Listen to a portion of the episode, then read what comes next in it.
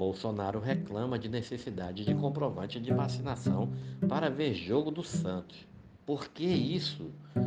O presidente Jair Bolsonaro reclamou neste domingo da obrigatoriedade de vacinação contra a Covid-19 para os torcedores que queiram assistir às partidas nos estádios.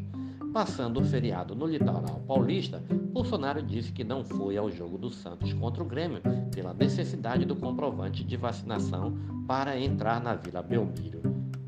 Por que cartão? Passaporte da vacina?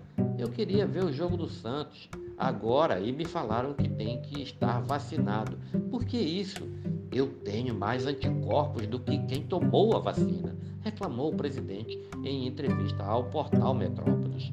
Os torcedores do Santos esgotaram os 4.644 ingressos disponibilizados para a partida contra o Grêmio na Vila Belmiro pela 25ª rodada do Brasileirão.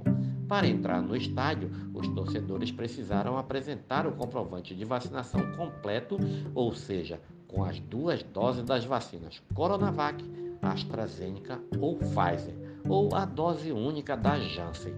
Quem ainda não tiver concluído o esquema de imunização deverá ter tomado ao menos uma, da, uma dose da vacina e apresentar um teste com validade de 48 horas para os do tipo PCR ou 24 horas para os testes de antígeno.